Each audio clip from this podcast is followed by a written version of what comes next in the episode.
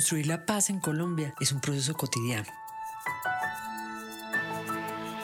Es valorar nuestra capacidad de resolver conflictos como ciudadanos con las palabras que transforman, reconcilian, restauran, reparan y señalan caminos de convivencia. La paz se cuenta. Un podcast sobre el valor de la palabra en la construcción de la paz en Colombia una producción del Banco de la República en el marco del proyecto cultural La Paz se toma la palabra.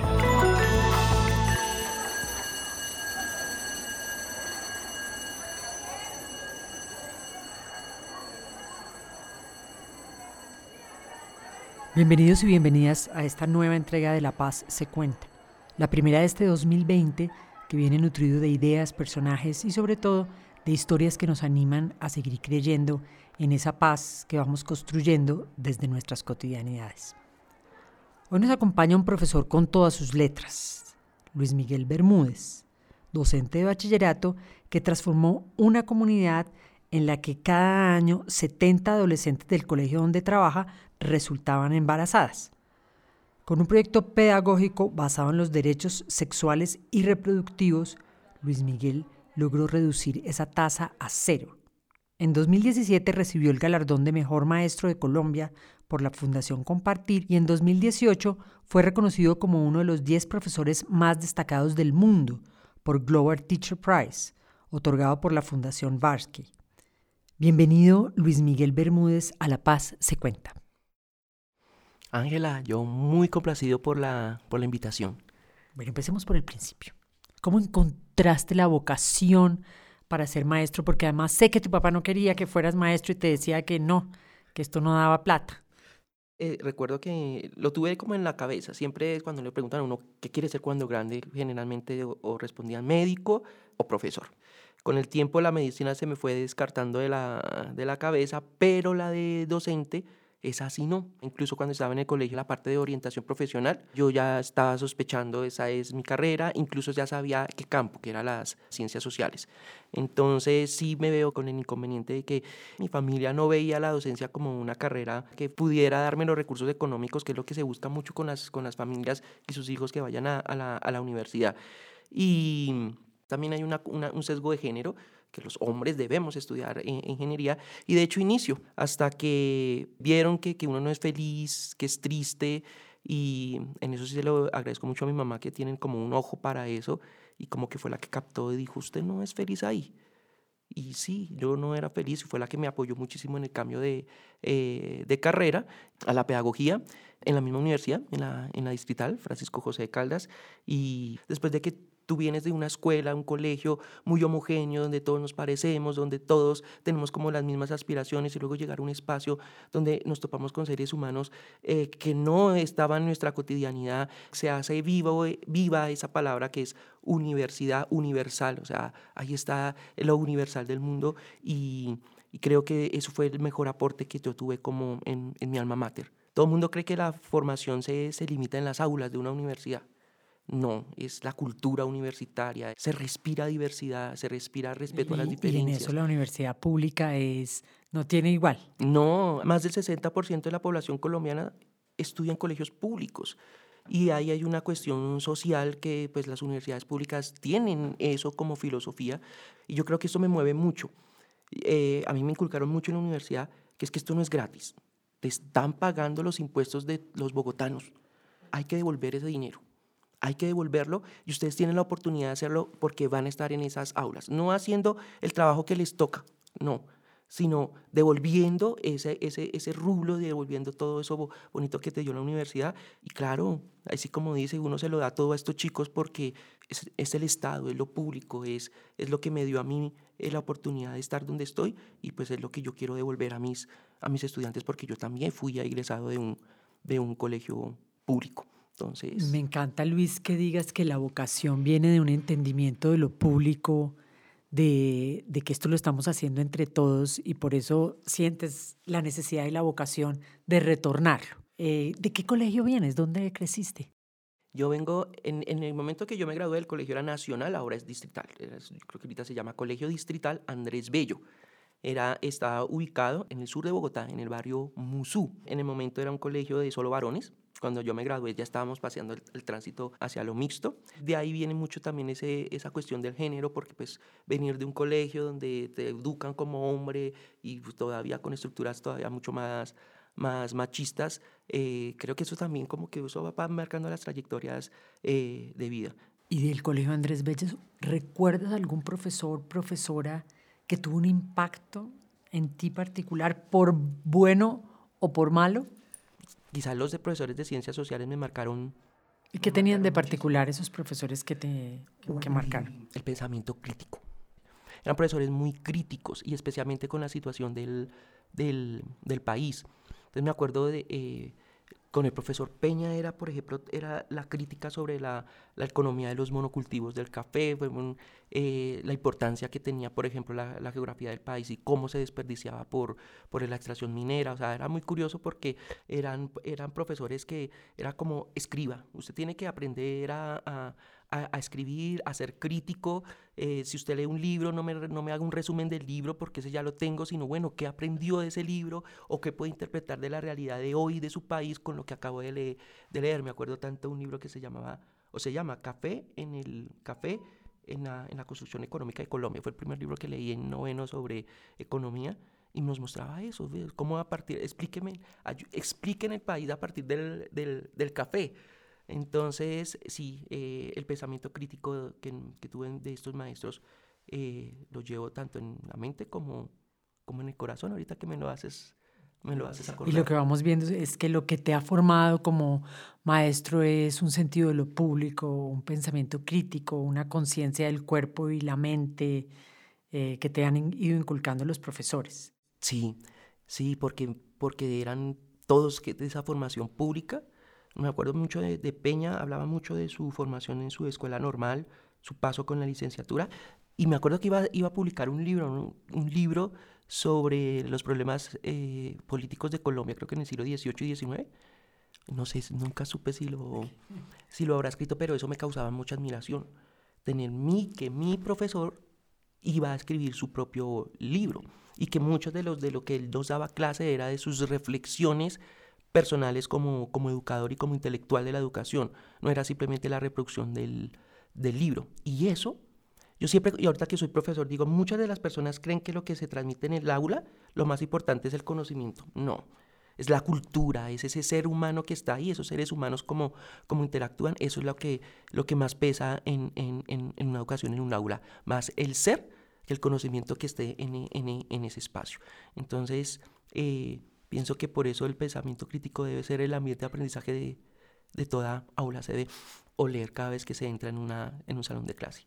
Y ahora tú eres un profesor influyente a quien tus alumnos quieren, respetan y, y quien ha logrado hacer una transformación concreta, concreta en la comunidad, en el colegio, con un tema muy clave que es el embarazo eh, detrás de lo que está es un gran mundo de educación sexual y de, y de respeto sexual.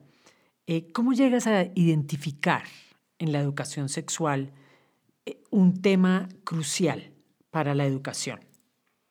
este tema lo empecé a abordar desde el pregrado. Ya estaba a punto de graduarme y estaba muy en boga en las ciencias sociales el discurso de las nuevas ciudadanías. Y uno de esos nuevos discursos era la ciudadanía, eh, ciudadanía sexual. O sea, se estaba hablando hasta ahora de derechos sexuales y reproductivos. Entonces nos incentivaron mucho en que nuestro quehacer pedagógico fuera precisamente desde el discurso de la ciudadanía. Entonces ahí lo tenía como que en la, en la parte de la formación, pero cuando tú llegas al, al colegio, a la escuela, pues una cosa es lo que te dice el contexto y otra cosa lo que te enseñaron en la universidad. Y ahí fue mi primer estrellón. Eh, cuando yo entro al servicio público de educación por concurso de méritos, me dan la oportunidad de escoger mi plaza por el puntaje que tuve en mis exámenes. La mayoría escogemos la mañana para poder tener la tarde para seguir continuando con nuestros estudios. Creo que eran una plaza, dos plazas que habían en esa jornada. Una de esas era en el Colegio Gerardo Paredes en Suba. Eh, la tomo. Uy, yo todavía me acuerdo el primer día que fui a ese colegio, eso fue lo primero que nos advirtieron. Conózcalo antes de presentarse estaban los basureros al lado del colegio, habían ventas de pescado, olía mal, olía podrido, esas rejas llenas de basura. Yo dije, yo no puedo, yo no, yo no, yo no, yo no, no puedo estar acá, yo no puedo ser feliz en este, en este lugar. Reflexioné muchísimo y yo después dije, volví a acordar de, mi, de la universidad y decía, no, pero creo que esa es el, como la mejor oportunidad de, de devolver lo que debo. Y después de pensarlo mucho, mucho, me digo, listo, voy a hacerle. Y, entro al, al, colegio, me presento. Uy, eso me acuerdo que la, la, rectora me vio y eso ni siquiera me preguntó el nombre, eso con qué desespero me dio. Tome y vaya para el salón porque no pueden estar solos. Está el colegio que es de la disciplina porque un profesor que falte, eso mejor dicho, eh, forma un caos. Entonces estaban así, entonces vaya, y ahí empiezo y me dan la dirección de grupo, una dirección de grupo de niños de, de, grado séptimo. Son de 12 a 14 años. Y ahí empiezo a hacer ciencias sociales. La mitad del salón estaba perdiendo el año y yo como director de grupo tenía que generar acciones para que eso no, no sucediera. Entonces empecé a, a, involucrarme uno por uno y mientras quedaba mis clases. Y cuando empecé a, a indagar qué había detrás de mis estudiantes, por qué su mal rendimiento, sus problemas convivenciales. Todos, absolutamente todos estaban atravesados por historias de vida llenas de una violencia tan naturalizada, tan justificada, como tan decirle, no, pues es que, profe, es que, ay, hoy no, tan decirle, es que no quiero ir a mi casa porque es que yo sé que hoy mi mamá, mi mamá me va a pegar con el cable de la plancha. Pero así, y llegaban esos papás y decirle, tranquilo, profe, que yo lo cojo con el palo de la escoba. Y yo hacía el reclamo y yo era el malo. Yo era el, porque no justificaba el castigo físico. Era un lugar donde la violencia hacia el menor era completamente justificado como forma de educar a esos malandros que llamaban por ahí. Niños, eran niños, niñas, adolescentes. empiezo a ver cómo esas mismas familias que criticaban a sus propios hijos eran las principales victimarias de lo que les estaba ocurriendo y cuando empiezo a ver los, los casos de abuso sexual, yo, yo me duré unas semanas que yo decía, yo no me siento desperdiciado, o sea, yo qué hago acá enseñando renacimiento, edad media, invasiones bárbaros, imperio carolingio, merovingio, ahora entiendo para qué, después me decía, ¿eso, ¿eso le va a servir a estos niños? ¿Me sirvió a mí? no, no me sirvió. Yo sentía que no, que eso no era, esos niños no necesitaban eso. Además, la mayoría ni, ni soñaba con ir a la universidad, solo tengo que salir a trabajar, a ayudar a mi, a mi familia. ¿Y eso qué le va a ayudar a las invasiones bárbaras de la Edad Media o los, el Imperio Romano? Entonces, cuando ya pasó, cuando ya decidí cambiar, fue porque eh, una vez de, tenía, todos tenemos siempre en nuestro curso dos, dos chicos o chicas muy juiciosas, muy eh, tienen un estereotipo de esos chicos muy juiciosos y, también les hacen bullying. Eran dos niñas, mm, no superaban los 12 años. Y eran las que siempre me decían qué tareas tenía que revisar, eran como... Y una vez, un fin de semana, pasó el fin de semana, llegué el lunes, llamé lista y notó a una niña, de una de esas dos niñas que era como desconocida, creí que era nueva es muy común en el colegio público que te que vayan matrículas por... Entonces cuando, cuando, cuando llamo no era ella. Y yo luego la veo y maquillada, con un peinado completamente distinto, la ropa. Yo no criticaba esos cambios. Me parecía sospechoso el, un fin de semana esa transformación tan, tan radical y de una niña con esa personalidad. Pero al otro día no me llega la estudiante. Como soy su director de grupo, lo inmediatamente que yo hago cuando un estudiante me falta es llamar a su casa. Llamo y me dice, eh, como cosa rara, no está la mamá, es una familia de cabeza de familia donde la mamá es sola, ella es la única proveedora, tenía una hermana pequeña que era la única sola que estaba en la casa, me contesta y le pregunto por la mamá, no, está sola trabajando, como cosa típica, no hay papá, papá ausente, necesito que, que me diga si tu hermana vino al colegio. Sí, profesor, ella fue común y corriente. Dile por favor a tu mamá cuando llame que no, que no, no me llegó. Eso creo que fue uno de los mayores traumas y aprendizajes de mi vida, de conocer cómo es la naturaleza del adolescente y las familias. Llegué, eh, me acuerdo que la chica, la, mi, estudiante, llamó a su casa y la hermanita le advirtió de que la mamá sabía y que la única, lo único que fue, pudo responder fue que cuando llegue a la casa la voy a medio a matar, porque esos son los, los términos que dice. La niña llena de miedo de los golpes que iba a recibir de la casa por no haber ido al colegio, decide no, no irse. 12 años, una niña que tenga miedo ir a su casa a hablar con su mamá solamente porque hizo lo que muchos adolescentes hacemos, que fue no entrar a clase. El miedo la invadió tanto que una de las niñas más grandes del salón descubrí que la tenían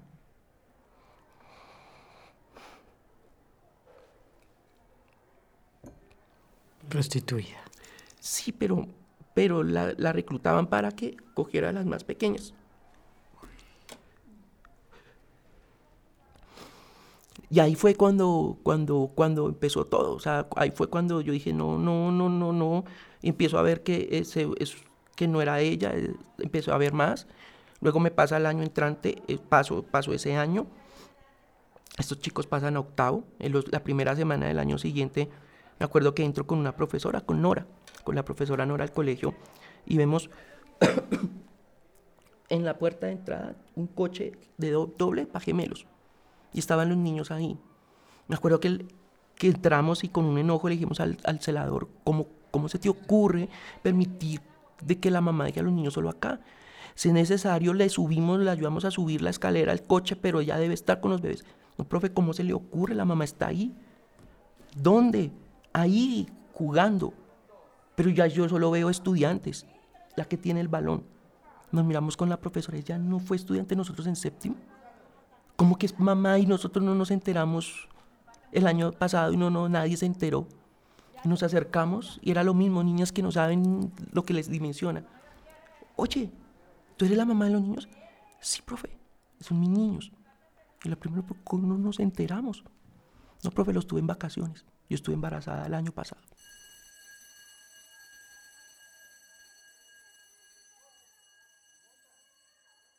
Y no me di cuenta que tenía una niña en embarazo. Le pregunté quién es el papá, el primo. Ya después me doy, noto que eso es un abuso sexual, cuando ya conozco toda la legislación. Y cuando veo eso, ahí es cuando digo, no, esto que yo enseño, no, yo no me voy a desperdiciar acá. Yo no, yo no quiero seguir enseñando lo tradicional, yo de verdad quiero enseñar lo que estos chicos necesitan Llega un momento que estaba el Ministerio de Educación financiando doctorados y maestrías para los profesores que logramos que hiciéramos ese proceso. Yo aprovecho esa oportunidad y digo, el proyecto de investigación que voy a hacer para, para mis estudios postgraduales va a ser sobre la educación sexual. Y vamos a hacer el currículo de ciudadanía sexual. Pero era una cuestión de que entiendan que ciudadanía son derechos. No nos enfoquemos tanto en lo sexual porque es que el adulto tiene el prejuicio de, de la genitalia que le hablan de educación sexual y solo piensa en genitales. Eso es un problema del adulto. Eso no lo tengo con mis adolescentes, es con el adulto y ese prejuicio es el, creo que es el principal obstáculo para que uno pueda desarrollar un buen proyecto. Es decirle, mira adulto, no me vengas con tus prejuicios porque es que tú crees que los chicos de hoy piensan igual que tú. Pero antes de seguir adelante, explícame exactamente qué es ciudadanía sexual. Ah, bueno, mira, ciudadanía sexual es el el conjunto de, de anexos de derechos que se fueron agregando a la, a la Carta de Derechos Humanos eh, desde 1994. O sea, están los, los derechos humanos que se firmaron en la Revolución Francesa, pero obviamente año tras eh, generación tras generación se ha ido anexando más derechos según las necesidades históricas. Por ejemplo, no estaban los derechos económicos, no estaban los derechos ambientales y los fueron anexando. Los, el, el último anexo de derechos a, los, eh, de, a la Carta de Derechos Humanos fue en 1994 cuando se anexaron los derechos sexuales y los derechos reproductivos. En una conferencia del Cairo de 1994 donde el mundo estaba discutiendo los horrores que estaba pasando con las mujeres los niños y niñas, abuso sexual, embarazo adolescente, especialmente en dos regiones, África eh, subsahariana y América Latina. Entonces veían cómo todo el problema era de vulneración de derechos, de ver cómo en estas sociedades el cuerpo de la mujer y el cuerpo de los niños se sienten como propiedad del adulto, propiedad del hombre y propiedad de la familia y que en la familia se estaban cometiendo los peores atropellos y abusos, especialmente sexuales, a estos niños. Entonces se les da la necesidad de otorgar derechos, de regular esto en, derechos sexuales y reproductivos.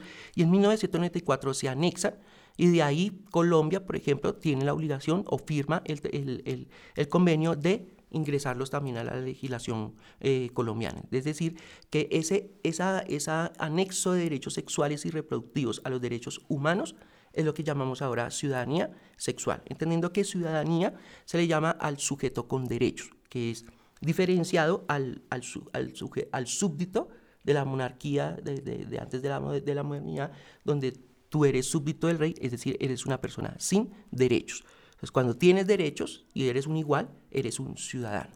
Ciudadanía sexual es esos nuevos, esa nueva Carta de Derechos Sexuales y Reproductivos que ahora se anexaron a, a los derechos, a la Carta de los Derechos Humanos.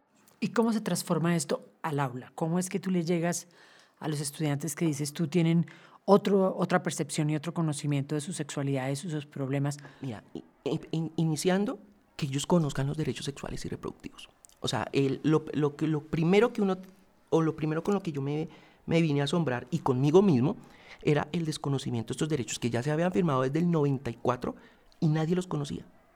Nadie. Es más, cuando los empezamos a socializar en clase, veíamos cómo en cada, cada derecho sexual y reproductivo era considerado dentro de nuestra cultura como algo contradictorio a, a nuestros valores culturales.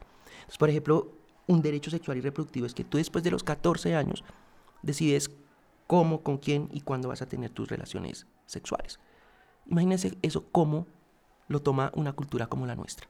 ¿Cómo lo toman los padres de familia cuando, digo, cuando te dice que tu chico de 14 o tu niña de 14 puede ir a sacar una cita a su EPS siendo autónoma, sin consentimiento de los padres, y sacar una cita de salud sexual y reproductiva cualquier cosa que necesite? Eso es como, no, mi niña no.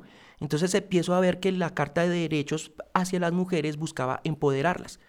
Pero cuando lo empiezo a incorporar acá en el contexto de la educación colombiana, este, ese modelo de mujer empoderada construida desde el conocimiento y ejercicio de sus derechos chocaba.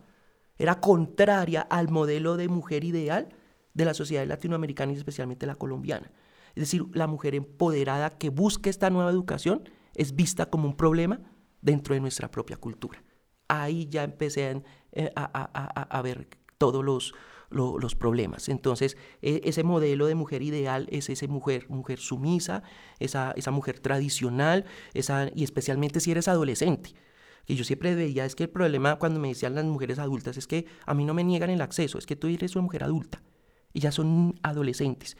Nosotros me acuerdo que hicimos un ejercicio con ellas en que en un diario de campo registraran el suceso de ir a comprar un preservativo. Vieras todas las humillaciones que recibían, especialmente si eres una mujer adolescente, por ir a comprar un preservativo. Yo me llamo Daneitis García. Más que todo tengo mejor comunicación con mi mamá. Pero en sí, a veces cuando estamos en la mesa, yo meto el tema así como, ajá, se me vino. Y comienzo a hablar. Y pues ellos comienzan como a cambiar de tema y yo sigo con lo mío. Y, o sea, siempre lo evaden, aunque para mí no es justo porque al menos yo puedo tener esa virtud de las clases, pero si no las tuviera y si mi mente fuera otra, los problemas podrían ser más graves. De hecho, tú has explicado cómo eh, una niña que se empoderada lo que hace es que inmediatamente toda su comunidad la tacha, o sea, que pues no quieren hacer absolutamente nada de planificación familiar ni de conciencia sexual porque inmediatamente son estigmatizadas por su sociedad. ¿Cómo logras transformar eso? ¿Cómo llegas a que los niños se apropien de esos conocimientos de derechos y los ejerzan? Bueno, empezando que se generó que en el currículo específico, bueno, nosotros logramos que en, nuestro, en nuestra institución se tuviera la materia de ciudadanía sexual en el área de ética, garantizando que dos horas semanales, al menos en octavo y décimo, todos los chicos tuvieran garantía de la ciudadanía, eh, de la ciudadanía sexual. Eso ya era un gran avance. Como se volvió materia permanente, entonces está un currículo. Y en ese currículo nos enfocamos en dos aspectos. Conocimiento y promoción del ejercicio de los derechos humanos sexuales y reproductivos y nuestra hipótesis, trabajar las violencias de género. Nosotros decíamos en la hipótesis, si trabajamos las violencias de género, todos los problemas y todas las cifras indicadores negativos de educación sexual como embarazo temprano van a reducirse. Mi nombre es Nora Alicia Acevedo soy docente de Ciencias Sociales. Este trabajo que hemos venido desarrollando en Ciudadanía Sexual surge de muchas preguntas en torno a la sexualidad de los adolescentes.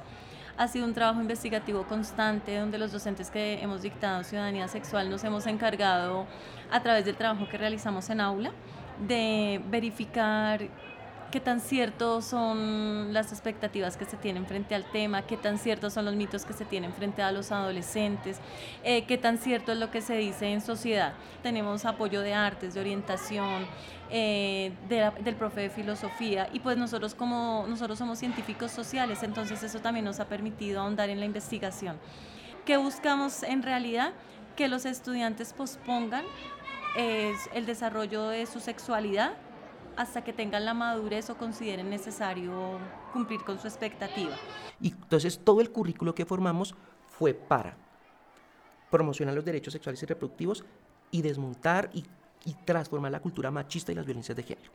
Todo el mundo cree que el currículo era, era enfermedad de transmisión sexual, eh, métodos de regulación de la fertilidad. Yo no sé cómo es que se imaginan. No, si tú ves los currículos es sobre el, empoderamiento de la mujer, sobre sororidad, sobre eh, historia, de, historia del feminismo, o sea, muy enfocado al género. Y también eh, me leía en lo que haces, también tiene que ver con los chicos, que son forzados y obligados, por ejemplo, a ser personas sexuales cuando ni siquiera quieren o tienen ningún interés en serlo. O sea, las masculinidades también como, las, como una imposición en los niños. Eh, de hecho, incluso cuando nosotros llamamos eh, integración curricular de la ciudadanía sexual, el enfoque diferencial y de géneros. Un poco largo, pero era tratar de incluir, y era de géneros, porque generalmente siempre cuando se habla de este tema, es pareciera que solo quisiera la mujer. No, por ejemplo, las violencias de género también las sufrimos nosotros los varones. Y precisamente por excluirnos de todos estos procesos es que parece que el feminismo solo fuera responsabilidad de las, de, las mujeres y eso lo que está haciendo es polarizarnos todavía más entre los, entre los géneros. Entonces, por ejemplo, el componente, por ejemplo, siempre me decían, bueno, ¿qué tiene que ver la violencia de género con el embarazo adolescente? Todo yo les, lo acabas de descubrir. ¿Cómo fue ese salto? ¿Cómo pasamos de aquí a tener un colegio donde se rebaja de 70 niñas embarazadas a cero niñas embarazadas. Ah, bueno, empezando era entender cómo esas violencias de género estaban. Entonces les decía que en las niñas adolescentes esa violencia de género se concentra en negarles todo tipo de información, en, información sexual y científica. Entonces, eso ya es una violencia porque imagínate cuando yo le omito a una adolescente toda esa información, la dejo a la merced de todas las violencias. Entonces, una de las, de, las principales es que les niegan el acceso a la información y a los métodos de regulación de la fertilidad. No se los permiten. Pasan incluso por la ley. Y por el lado de los varones, resulta especialmente cuando llegan a octavo, que es cuando es el, grado donde empieza el, como, eh, empiezan a desarrollarse los cuerpos. Y entonces a los varones le empieza el mandato de la masculinidad, vuélvase hombre. ¿Y qué es volverse hombre en América Latina? Sexo y violencia. Entonces, por ejemplo, en, octavo veíamos como estos chicos que pronto no se acomodaban en ese modelo masculino, empezaban a ser cuestionados en su sexualidad, es que usted es el feo, usted es el, bobo, usted es el poco hombre, quizá usted es gay porque todavía está en octavo y no tiene novia, entonces empieza a haber una presión social en la casa, en la escuela, en sus amigos, en los varones para que haya una novia. La novia es el certificado de mi heterosexualidad obligatoria como, o como adolescente. Entonces, esto los obliga a buscar novias desesperadamente y esa, esa construcción de masculinidad se sella con la relación sexual. Entonces, la primera relación sexual de un hombre adolescente es prácticamente el triunfo, es prácticamente aplaudido por su casa, por todos los entes que lo rodean. Pero para él poderse volver hombre en esa cultura, tuvo que estar con una chica, que para ella su primera relación sexual es un señalamiento completo. Y creo que es lo más injusto van a tener la primera relación sexual en el hombre, se volvió el macho. Para la niña, usted fue lo peor que pudo haber, haber cometido. Entonces, esa, esa, esa, esa ansiedad del varón por tener una relación sexual, él no está empezando en hijos, en protegerse. Y esa desinformación que ponemos a las niñas adolescentes en este tema es el cultivo perfecto para los embarazos. ¿Y tú sabías que se iba a reducir la tasa de embarazo? No. No, eso fue un indicador que surgió. Sí, yo no, todo el mundo cree que es que yo monté todo por, eh, por, por, por el embarazo y ser una de las problemáticas, pero lo que me motivó fue eso que te conté que me sucedió. Y se suponía que entre nuestra hipótesis, ese trabajo de violencias de género iba a, a impactar las cifras de embarazo. No estábamos enfocados en eso, pero fue el resultado más evidente por, por lo fácil de cuantificar que fue lo que más sorprendió y además porque nosotros estábamos en el centro de la problemática. Bogotá tenía los embarazos a mil y Suba, la localidad de Suba era la que más alto tenían el, el, embarazo. Y luego nosotros logramos reducirlo y, y, además porque eso fue con, con, un apoyo con los servicios amigables de, de Suba, que era un programa muy especial desde el sector salud porque nos unimos con educación, esa fue la clave. Entonces después Suba completa bajó los embarazos a adolescentes y luego Bogotá completa, porque es que todos estamos conectados, todos los que trabajamos el, el tema en una mesa, una mesa nacional para la educación integral de la sexualidad. Entonces trabajamos conjuntamente y eso nos permite como que ir todos de, de la mano para obtener excelentes eh, resultados. Es decir, lo más evidente fue la reducción del embarazo. De hecho, para mí fue, fue muy sorprendente. Me preguntaban cómo, muchos pensaban que era con puro bla, bla, bla y discurso. Y le dije, no, fue que yo logré romper todas las barreras de acceso que tenían mis estudiantes a sus derechos sexuales y reproductivos. Por ejemplo, cuando empezamos a ver que, profe, yo tuve un susto con mi novio y voy a ir a sacar mi cita en la EPS. Y me, llamaban y me decía, profe, usted es un mentiroso, mi EPS no me atendió. Mi EPS me exigió a mi mamá y mi papá. Entonces llamamos, incluso hicimos denuncias en, en los medios de comunicación. Y volví a llamar y la niña decía, yo tengo derecho porque soy mayor de 14 años. Las atendían y sin consentimiento de ellas llamaban a las casas. Cuando las niñas llegaban a sus casas, las recibían los golpes y la violencia de sus padres. ¿Usted qué estaba haciendo por allá? Usted es una vagabunda, les dicen, porque quiere eh, tener esta información. Entonces, cuando veíamos todas estas barreras, pues, usted quiere ir a comprar un preservativo y le hacen, mejor dicho, la, la, la juzga hasta la señora cajera. Entonces, lo que hicimos fue hacer el puente con salud, con servicios amigables para adolescentes, un servicio que solo atendiera a menores de 19 años, porque era incompleto un proyecto de, sexualidad que dijo que bajo embarazo solo educación. No, eso tiene que estar acompañado con un sistema integral de salud. Y eso fue lo que, lo que hicimos y ese, y ese, y ese romper esas barreras de acceso fue lo que permitió el impacto en estas cifras. ¿Y tú crees que las familias han cambiado? La comunidad, o sea, cambiaron los niños ciertamente, se empoderaron los niños y supieron protegerse y defenderse y, asumir sus, sus sexualidades. ¿Las familias? En temas de sexualidad y con toda mi experiencia, he visto mayor responsabilidad en los adolescentes que hemos formado que en muchos de los padres y adultos que yo que conozco. Y muchos de mis amigos adultos profesionales no son tan responsables en sus decisiones como lo logramos con estos chicos. ¿Y por qué? Porque ellos tienen formación de educación sexual desde pequeños. Ahí se ve la, la, diferencia, eso se va a ver, se va a ver, eso es lógico. Algo se le va a incorporar a, a, a, estos chicos. Entonces eso es, se vuelve, se vuelve muy, muy evidente.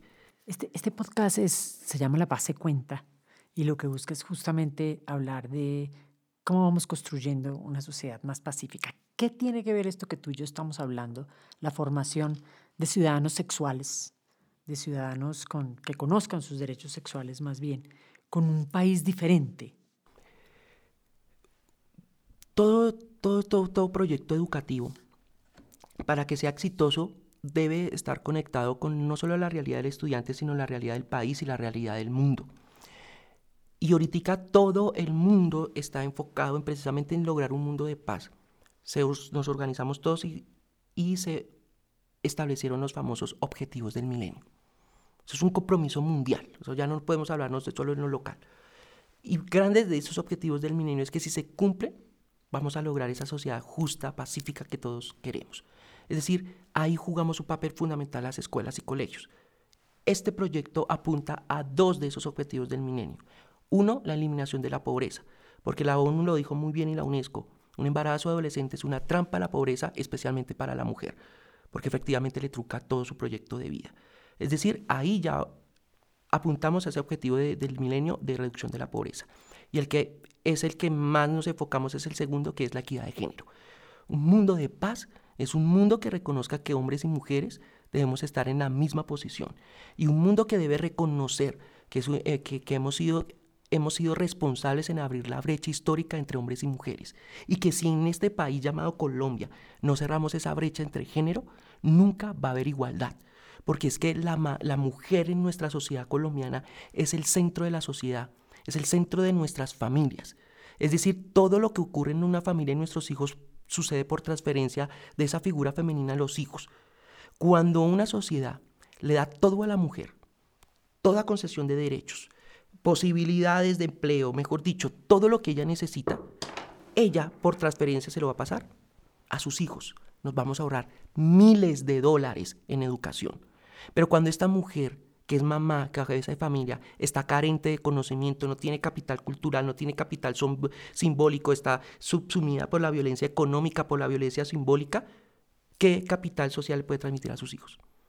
O sea, es por eso llegan a la escuela en menos 10 con respecto a otros niños con familias mejor estructuradas. Entonces, cuando le damos todas estas mujeres, les damos todos estos derechos, nos vamos a ahorrar miles de cosas en educación, miles de dólares, porque esas bondades de la mujer van a, van a transferirse inmediatamente en sus hijos. Es decir, que esta educación, una sexualidad donde se respete los cuerpos de las mujeres, los derechos sexuales y reproductivos, y que apunte hacia la equidad de los géneros, es el mejor camino para la paz. Le proponemos un juego a nuestros invitados. Te voy a dar unas palabras y simplemente me dices algo con lo que las relaciones. Listo. Enseñar. Vocación. Deseo. Reprimido. Vocación. Felicidad. Suba. Mi territorio. Aula. Mi segunda casa. Ciudadanía. Derechos, libertad. Familia. Mi apoyo. Bueno, muchísimas gracias al profesor Luis Miguel Bermúdez por estar con nosotros en este episodio de La Paz se cuenta, un podcast para contar la historia del país que vamos transformando. Acceda a los episodios anteriores en cualquiera de las plataformas de podcast, en SoundCloud. Este episodio es posible gracias al trabajo de Esteban Narváez, Viviana Rojas, Carolina Lucio, Daniel Piedraíta, Natalia Guarnizo y quien les habla, Ángela Pérez Mejía. No dejen de seguirnos en nuestro portal Banrep Cultural ORG Paz. Síganos con el hashtag La Paz se cuenta y gracias por escucharnos. Hasta la próxima historia.